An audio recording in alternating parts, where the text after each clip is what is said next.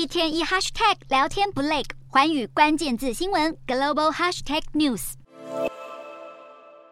今年四月，日本政府宣布开始着手进行综合娱乐城整备计划，预计在关西大阪建造一座人工岛梦洲。这个娱乐城将以赌场为中心，周围增设饭店、展场、会议厅、剧场等设施，打造出一座完整的综合度假村。日本政府认为，这个娱乐城将为周边地区带来就业机会及具有经济发展的加成效果，估计年访客可以达到两千万人，年收入将达一千两百亿台币。日本政府目前初步规范日本人入场次数限定为一周三次，二十八天内最多入场十次。日本人单次入场费六千日元，折合台币约一千三百八十五元；外国人则免费可入场。不论规范如何，事实上大阪市长是乐观其成，认为这可能是大阪重要的转捩点。但是想开赌的民众恐怕要失望了。原定二零二九年完工的梦洲将延后至二零三零年开幕，原因是营建及劳力成本激增，提高至一点二。七兆日元，约折合台币两千七百五十七亿元。合作大阪赌场计划的欧力士集团与美高梅国际酒店集团预定分担额外的成本。据日媒报道，更新后的计划五日在地方政府会议上宣布，并在本月内呈交给政府。